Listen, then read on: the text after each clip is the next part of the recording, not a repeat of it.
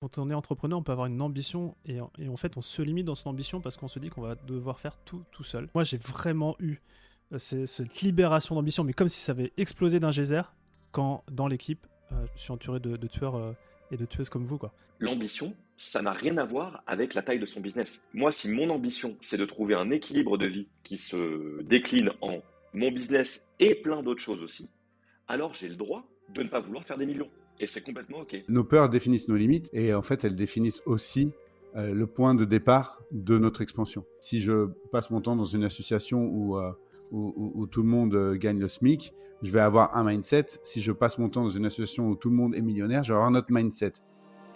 Bienvenue dans ce nouvel épisode de Structure, le podcast qui libère l'entrepreneur tout en décuplant le potentiel de croissance de son entreprise. Je suis Romain Collignon, le fondateur de Squared, et ce que je vous propose dans ce podcast, c'est de prendre part à une conversation. Une conversation où on est entre nous, avec mon équipe ou avec des invités triés sur le volet, pour vous partager toutes nos coulisses et où évidemment la structure, au service de la liberté et de la croissance de l'entrepreneur, ne sera jamais très loin. Alors, la conversation du jour, c'est la réponse à l'une de vos questions. Venez d'ailleurs me les poser sur Instagram ou sur LinkedIn, j'adore vous lire et j'adore vous répondre, et en plus, ça me donne un très bon prétexte pour vous offrir des épisodes comme celui que vous apprêtez à écouter. Allez, c'est parti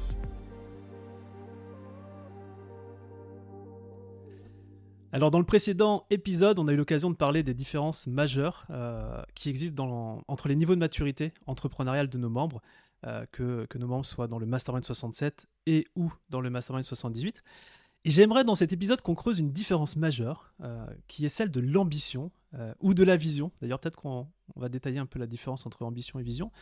Mais si je pouvais résumer, pour donner un peu de hauteur sur cet épisode, c'est que le niveau de succès professionnel que l'on peut voir chez les entrepreneurs, il est intimement lié au niveau d'ambition et à la vision que porte en lui euh, l'entrepreneur visionnaire, euh, que porte qu'il porte en lui pour son entreprise. Et euh, bah, en gros, si tu penses petit, si tu penses dans ta zone de confort, eh bien les résultats resteront petits ou dans la zone de confort. Et dès qu'on commence à penser grand, alors ça ne veut pas dire que les résultats seront forcément assurés, hein, mais selon moi, penser grand, c'est une condition nécessaire pour accomplir de belles choses, pour accomplir de grandes choses. Donc voilà, moi, moi avec le recul, et c'est pour ça que je voulais en discuter avec vous, Fabien et Raphaël, c'est que je me rends compte que j'ai de l'ambition, j'ai envie de faire plus, de faire mieux, de faire plus tout le temps. Euh, euh, et, j'arrive à voir très clairement, en termes de vision, euh, ce que Squared peut devenir. Et j'arrive aussi à voir très loin dans le temps, c'est-à-dire à 25 ans. Et quand je commence à parler de ça avec d'autres entrepreneurs, soit on me prend pour un fou, ou soit aussi certains sont comme moi, mais c'est assez rare. Donc voilà, moi je me rends compte que c'est pas le cas pour tout le monde d'avoir une grande vision dans le temps, en taille, euh, ni de l'ambition. Et, j'ai pas forcément encore réussi à rétro-ingénierer ce truc, euh, à savoir est-ce que tout le monde peut avoir voilà, de, l'ambition. l'ambition, c'est quoi? Est-ce que c'est que du développement commercial ou est-ce que c'est beaucoup plus large? Donc voilà, je voudrais vous solliciter sur ce sujet. qu'on parle d'ambition, qu'on parle de vision, et qu'est-ce que vous avez pu observer notamment chez, chez, nos membres? Donc voilà, la question reste assez, assez ouverte, c'est de votre expérience, comment nos membres nourrissent leur ambition, et aussi comment ils arrivent à voir plus loin, comment ils arrivent à voir plus grand. Pour rebondir sur ta dernière phrase, je pense que justement la question, c'est de s'autoriser à ce que mieux, ça ne veuille pas, forcément dire ni plus loin ni plus grand. C'est-à-dire que un piège classique, c'est la croissance aveugle. C'est-à-dire de se dire, OK, on nous a appris, nous, ça veut dire la société, l'entrepreneuriat, la hustle culture, de, euh, machin, always on, etc. Pardon pour les anglicismes, mais je pense que tout le monde comprend. Euh, nous dit que plus tu veux avoir du succès, plus il faut faire grandir ta boîte, plus tu seras reconnu, etc. Chose que, évidemment, qui fonctionne très bien comme un levier pour certaines personnes, mais l'expérience montre qu'il y a aussi certaines personnes qui ont un, niveau, disons, optimal de développement de leur boîte, à partir duquel, en fait, il y a une courbe décroissante euh, qui, qui se met en place de satisfaction ou de bien-être par rapport à la croissance de leur entreprise. Et donc, je pense que la première chose à faire, et c'est très lié avec l'exercice de la vision, c'est de déterminer ce que ça veut dire pour soi l'ambition. C'est-à-dire la vision d'un business idéal pour soi, comment on s'entoure, combien on fait de chiffre d'affaires, auprès de qui on est, à quel point on se rend visible, etc. Elle va être différente pour tout le monde. Et donc, si on ne fait pas l'effort de se demander, ça veut dire quoi pour moi avoir de l'ambition, eh ben on risque, comme d'habitude, d'absorber les définitions de l'ambition des autres. Et pour l'anecdote, moi-même, j'ai eu un gros blocage mindset par rapport à ça que j'ai fait péter il y a quelques, je sais pas, il y a un an ou un an et demi, parce que j'avais une sorte de petite voix à l'intérieur qui me disait, mais t'es pas assez ambitieux, t'en fais pas assez, tu te reposes trop sur tes lauriers, etc. Jusqu'à ce que je me fasse coacher dessus et que je comprenne que, en fait, l'ambition, ça n'a rien à voir avec la taille de son business. C'est-à-dire que moi, si mon ambition, c'est de trouver un équilibre de vie qui se, qui se décline en mon business et plein d'autres choses aussi, alors j'ai le droit de ne pas vouloir faire des millions. Et c'est complètement OK, parce qu'il y a d'autres choses qui sont plus importantes pour moi. Et ce jour-là, j'ai compris que j'étais en fait très ambitieux, mais avec des mesures d'ambition qui ne sont pas celles qu'impose la société. Et je pense que je suis loin d'être le seul là-dedans. Et qui nourrissent tes valeurs, c'est ça? Exactement.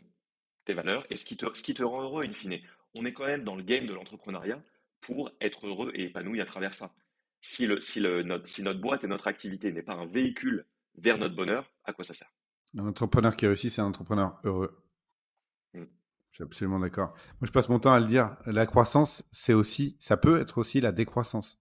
Mm, c'est mm. ce que tu viens de dire. C'est euh, le, chiffre n'est qu'un indicateur. C'est un des axes sur lesquels on peut euh, croître, mais il y en a beaucoup d'autres. Euh, pas plus tard que ce matin, j'ai parlé à Mélissa, coucou Mélissa si jamais tu écoutes ça, qui disait Moi, dans 5 ans, je veux faire un million. Et c'est quelque chose qu'on entend, surtout dans, le monde du web. Hein, c'est un peu le, truc du million. Ça.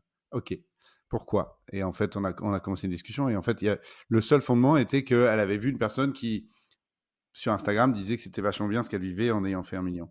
Et en fait, voilà, ça venait pas de l'intérieur, ça venait pas d'elle. Donc, il y avait très peu de chances. La probabilité qu'elle atteigne dans de bonnes conditions ce million était très faible il y a très peu de chances qu'elle y arrive. Elle aurait peut-être pu y arriver, mais euh, probablement au prix de, beaucoup d'efforts parce que ça n'aura pas été aligné, aligné avec ses valeurs profondes, comme tu disais, Raphaël. Donc, euh, ouais, très bon, très bon point, je suis absolument d'accord. Et je, vais vous confier quelque chose, mais euh, cette notion d'ambition, elle, elle est en train de muter dans notre société. Et j'ai même pu avoir une discussion avec un, quelqu'un d'assez capé dans le sujet où c'est pendant les peut-être, je sais pas, 20, 30 dernières années, le, le, seul, critère de succès d'une entreprise était le chiffre d'affaires, la croissance, la rentabilité. Aujourd'hui, il y a des critères qui commencent à s'insérer, comme la décarbonation, comme l'impact euh, sur euh, l'environnement, sur ses équipes, sur les clients. Et je lui ai posé la question, je lui ai dit, mais est-ce que tu penses que c'est juste euh, post-Covid ou est-ce que... non, il m'a dit, là, on, en prend pour les 25 prochaines années. Donc, c'est là où je... les trucs qu'on perçoit et qu'on sent, voilà. C'est juste en fait euh, aujourd'hui les entreprises, euh, et là j'ai cité trois thèmes, l'impact, euh, etc. Mais, mais en vrai, c'est effectivement d'avoir un, succès, on va dire, de manière beaucoup plus holistique et, globale. Absolument. Donc donc il y, a beaucoup de choses qui sont en train de se jouer et qui vont, et qui vont se pérenniser aussi. On est en, et, après, je, revenais, je revenais encore un petit retour en arrière. si si le, le chiffre d'affaires et la rentabilité étaient aussi si importants avant, c'est qu'on a eu les investisseurs, notamment dans le monde de la tech, qui veulent leur rentabilité. Et en même temps, là, euh, les investissements sont pas au, beau fixe depuis, depuis euh, quelques mois maintenant. Donc il n'y a plus la contrainte. Euh, finalement, ce changement de la croissance doit venir de l'entrepreneur visionnaire au démarrage. Mais quand il a un board, des gens qui ont investi, où il a la pression justement de, rentabilité, même si son cœur lui dit c'est, pas juste, il a des personnes au-dessus qui finalement voilà, veulent, le seul critère de succès qui soit, l'argent. Bon bref, c'est une, une parenthèse un peu, un peu autour de ce sujet-là, mais je sens que c'est en train de bouger là. Ouais, je pense que c'est euh, sociétal, c'est euh, générationnel aussi. pour, aller plus loin, je voulais juste donner euh, ce petit truc qui, qui peut aider la personne qui se pose la question du pourquoi, en fait. Tiens, je veux faire un million, pourquoi? Et, vraiment quelque chose de très simple à, utiliser et qu'on peut retenir très facilement, c'est se poser la question pourquoi cette fois? C'est-à-dire se poser la question pourquoi, on a une réponse, et à nouveau pourquoi, et on en a posé à nouveau pourquoi. Et en fin de compte, on, on fait sept niveaux de pourquoi, on arrive à l'essence. Tu vois, c'est comme les couches de l'oignon qu'on enlève. On en parlait dans un autre épisode. Et voilà, c'est quelque chose de très simple. Quand on est seul et qu'on est face à une décision, c'est tout simplement une question qu'on peut se poser pour aller chercher quels sont, quel est le driver motivationnel profond. Et ouais. Et, c'est, et dans, ce que tu viens de dire, euh, Fab, c'est vraiment, je pense que c'est important de faire cette distinction. Euh, que c'est bien pourquoi en deux mots, c'est-à-dire pourquoi, dans quel but. Parce que sinon, quand on tombe dans le pourquoi en un mot, on tombe dans la justification, dans le passé, dans l'historique. Mais ça, c'est je veux faire ça. Ok, dans quel but? Tel but. Ok, ça, dans quel but? Tel but.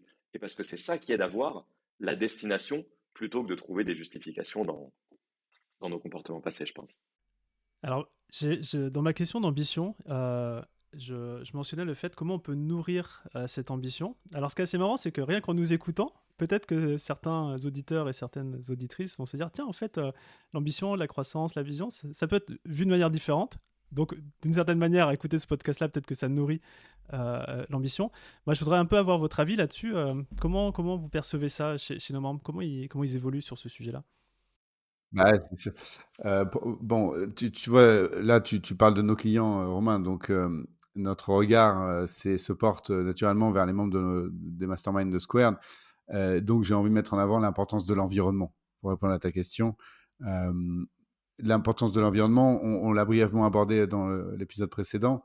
Il y, a, y a au moins quatre grands axes sur lesquels ça apporte beaucoup. c'est celui de grandir dans un environnement où c'est déjà possible. J'avais parlé de l'effet de cliquer précédemment. Quand je grandis dans un environnement, quand je me trouve dans un environnement dans lequel c'est déjà possible, ça me permet de, de, automatiquement passer, enfin en tout cas plus rapidement passer des étapes sans même avoir eu à les transgresser moi-même. si je passe mon temps dans une association où, où, où, tout le monde gagne le SMIC, je vais avoir un mindset. Si je passe mon temps dans une association où tout le monde est millionnaire, je vais avoir un autre mindset peu importe la façon, euh, euh, peu importe avec quoi je rentre dans la pièce, peu importe mes bagages au final, ça va m'influencer. Donc ça c'est un, euh, premier axe. Deuxième axe, c'est que on dit toujours apprendre tes erreurs pour avancer dans la vie. On peut aussi apprendre des erreurs des autres, en fin de compte. Et, et un bon environnement permet de faire ça. Quand je dis un bon environnement, c'est un environnement dans lequel les personnes vont aussi parler de leurs échecs et pas uniquement un concours de moi je suis le plus fort comme tu le disais euh, dans nos, accompagnements, euh, on court pas après le succès à tout prix, on court pas après euh, le chiffre à tout prix. Et on sait montrer notre vulnérabilité, on crée ce cadre où les, nos membres peuvent, peuvent parler de leurs leur problèmes et de leurs challenges. Donc ça permet d'apprendre des erreurs des autres. Un troisième point, c'est de confronter et de mettre, de mettre de la lumière sur nos croyances. Hein, nos, petits moteurs internes que qu'on a depuis euh, depuis euh, l'enfance ou l'éducation, comme par exemple on n'est jamais mieux servi que par soi-même. Ou euh, ce matin j'ai eu le cas encore et c'est véridique d'une personne qui m'a dit moi je veux pas faire de crédit. Voilà. Tout à l'heure tu parlais d'investissement, se couper du crédit c'est quand même se tirer une sacrée balle dans le pied. Pourquoi? Parce que voilà ben une expérience de vie et elle, a, créé cette croyance. Donc là clairement dans un environnement porteur, eh bien on va se faire challenger et ces challenges entre pairs, qui sont toujours dans, la bienveillance, bien sûr, mais permettent d'avancer et permettent de mettre en lumière donc nos croyances et puis nos peurs. Et donc ça, c'est le dernier point. Euh, nos peurs définissent nos limites et en fait, elles définissent aussi euh, le point de départ de notre expansion. Parce que c'est là où on est, c'est là où se trouve notre bordure. Et, le jeu consiste, grâce au challenge donc d'un coach ou euh, un facilitateur ou d'un autre membre, d'aller faire un pas en dehors. Pas trop loin, parce que sinon ça, ça fait trop peur et on n'avance plus, mais juste un pas, et c'est là, où, là où on grandit. Je peux juste creuser sur ça, un pas trop loin. Moi, ça, je suis curieux, parce qu'effectivement, euh, on va dire on sort un peu de sa zone de confort, mais si on sort trop, c'est quoi le risque? Bah, C'est d'être euh, comme le lapin devant les phares. Tu vois, c'est le principe de dire je vais aller en haut de la montagne, et, euh, mais en fait c'est beaucoup trop beaucoup trop loin, je suis pas équipé, je sais pas comment je vais y arriver, et donc le tout c'est de se mettre en route et de faire petit pas, tu vois, c'est toujours créer des sous-objectifs Ouais, par rapport à, ce que tu disais tout à l'heure, Romain, il y a un truc qui a, vachement résonné et j'avais jamais fait le parallèle jusqu'à maintenant, c'est drôle. Mais quand tu parlais de l'impact sur son environnement comme nouveau critère de, de, réussite des, entreprises. Habituellement, quand on entend impact sur l'environnement, on pense à l'environnement de la planète, c'est-à-dire l'environnement à un niveau très, très systémique.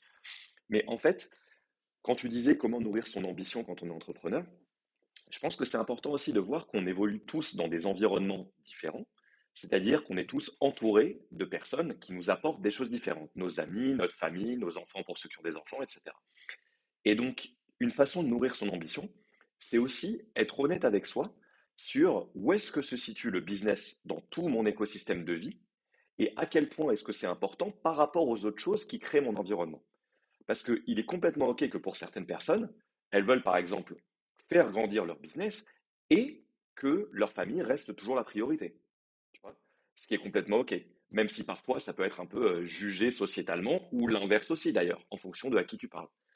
Et donc, je pense que c'est important, un, d'être vraiment honnête sur quelles sont les choses les plus importantes pour toi dans ta vie et quel impact tu vas avoir sur ton environnement immédiat quand tu es entrepreneur. C'est-à-dire non seulement tes clients et tes collaborateurs, mais aussi les personnes de ta vie privée. Et aussi accepter qu'il y a des cycles de vie et des phases de vie pendant lesquelles ces priorités vont probablement changer. Typiquement, quelqu'un qui vient d'avoir un enfant, c'est normal de vouloir en faire la priorité pendant les quelques mois qui suivent. Et c'est complètement OK. Mais c'est OK dès lors qu'on est honnête avec soi. C'est-à-dire qu'on ne se dit pas, moi je suis un entrepreneur, moi je suis ambitieux, moi j'ai le million en tête, donc je fonce, même si j'ai une valeur qui à ce moment-là est plus importante pour moi. Donc ça demande une honnêteté intellectuelle de, dans les différents cycles de sa vie, se demander, OK, mon business, où est-ce qu'il est dans ma liste de priorités au moment où j'en suis maintenant, sachant que c'est OK qu'il soit parfois plus important et parfois moins.